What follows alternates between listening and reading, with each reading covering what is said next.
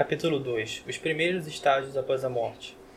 A alta plasticidade do mundo astralino responde com a força correspondente dos elementos, na mesma intensidade de reação à ação mental dos seus habitantes.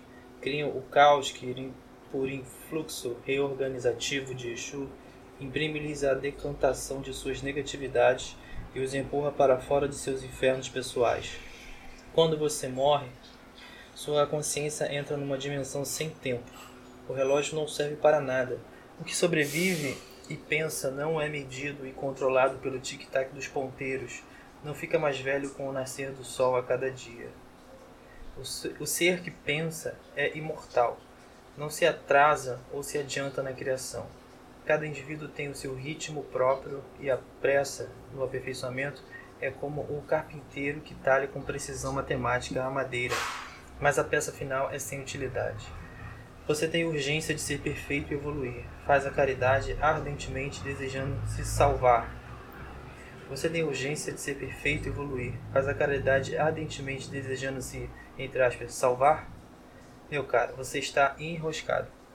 Um móvel talhado pode ter sido feito em madeira que dá cupim e terá que ser refeito. Você renascerá até a madeira ser boa. Se todos morressem e tivessem bons pensamentos, não haveria tantos Exus do lado de cá. A consciência, ao se deslocar da cabeça de cada defunto, continua ininterruptamente influenciada pelo pensar, alto e inseparável, como a carroça que não anda sem o um cavalo. A mente profunda e metafísica, na periferia da percepção do estado ordinário de vigília, arquiteta os tipos de pensamento se é que os zumbis ligados às máquinas em rede virtual os têm. Perce... Se, é que... Se é que os zumbis ligados às máquinas em rede virtual os têm. Percepção ao redor de si e com isso lidar com o outro. Perseguir suas metas, planos e aspirações na sociedade. Não basta existir, você não é um animal irracional, ao menos não deveria ser. Reflita a respeito. A força das marés faz as ondas beijarem a areia das praias. O eu real, imortal, movimenta as ondas mentais até a consciência, fazendo que o pensar tome conta do ser. Os condicionamentos emocionais, os escapes da personalidade, com suas escoras psíquicas que disfarçam, disfarçam as intenções do ego, cristalizadas em medos e recalques, alimentadoras dos sentimentos negativos, estabelecem a petrificação dos padrões de condutas recorrentes, o modo de ser avático, da qual o filhote de pardal será sempre um pardalzinho. Preste bem atenção. O que acabei de dizer vai plasmar a forma do local em que a consciência do novo cadáver acordará deste lado. O que não foi realizado na Terra repercutirá aqui. Meu caro, você é o que é, simples assim, sem tirar nem pôr, seja onde estiver no, no eterno presente. Por isso a metáfora da pedra no provérbio. Exu matou um pássaro ontem, com uma pedra que atirou hoje, entendeu? Caiu a ficha na cartola, na cachola, as primeiras impressões quando você acordar aqui estarão fortemente relacionadas à desintegração da energia vital acumulada durante sua estada no corpo físico emprestado. Sim, o empréstimo. Perceba que ninguém é proprietário de coisa alguma na Terra, nem dos comidos ossos nos cemitérios. Que tipo de vibração você atrai para si? Qual estrutura energética prepondera no seu corpo etérico? A resposta é o seu endereço do lado de cá. A maioria é fortemente apegada às coisas materiais, aos gozos e das sensações. Naturalmente, o que o espírito sente nas, nas entranhas quando o corpo físico vicia-o do lado de cá. Falta-lhe a fumaça quentinha do cigarro, consolador de suas carências. O drink amigo que acalma as ansiedades. A comida farta que lhe apura o paladar e sacia a fome animalesca. A palavra apimentada, o torpor das piadas risonhas, a ganância, o reconhecimento, as vitórias, os troféus sociais. Os desejos não satisfeitos pela ausência do corpo físico multiplicam-se por cem nas entranhas sensíveis do corpo astral desencarnado, descarnado.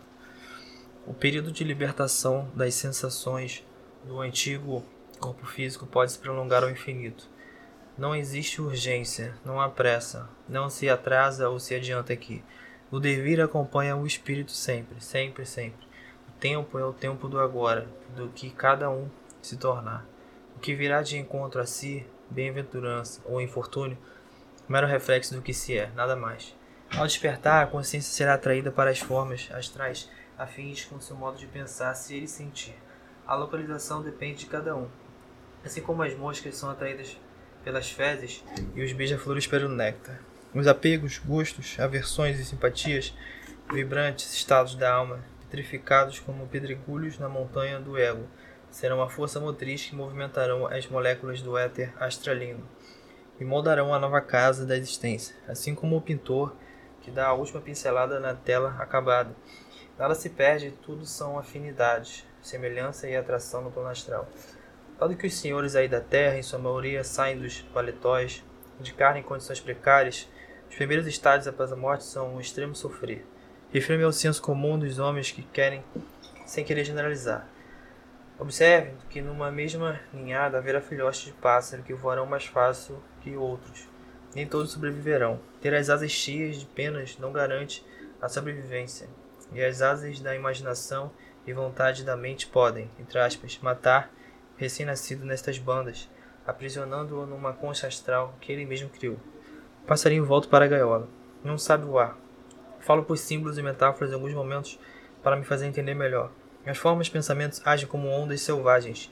Engole o incauto que caiu do barquinho frágil, da frágil existência humana sem salva-vidas. Os senhores regentes dos elementos planetários, no aspecto sobrenatural de seus raios de ação, estão sob irradiação na cabeça de todos nós, em potente influxo organizador das vidas que estagiam não só aqui, mas em todo lugar, sejam elas quais forem e onde estiverem, como espelhos que refletem nosso ser interno, indivíduos guiados, de temperamentos quentes, irascíveis e destemidos, impulsivos, controladores e dominantes, serão cercados por forças instintivas etéricas do fogo. Ficarão em locais áridos, secos, tórridos, por vezes entre brasas e fumaças nauseabundas. A palha seca incendiar, incendeia rapidamente, mas a lenha não.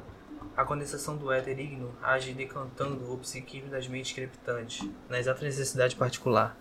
Quando o indivíduo usou demais do seu poder mental pelo intelectualismo, aviltado na magia em proveito próprio, dominando os outros pelo conhecimento de mandalas e invocações, explorando os menos favorecidos, espíritos serviçais e os elementais da natureza, o poder eólico dos orixás movimentar ventanias, raios e trovões, em conformidade ao novo morador, potente mago de outrora.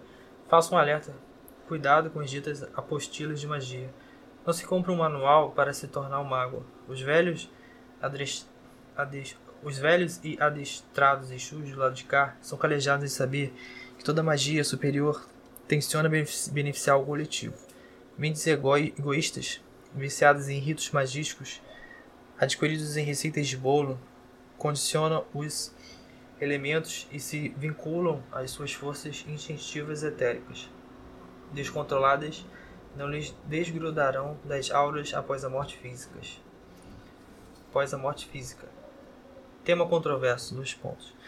A banalização dos saberes que deveriam ser transmitidos em ritos de iniciação por dentro dos terreiros de umbandistas.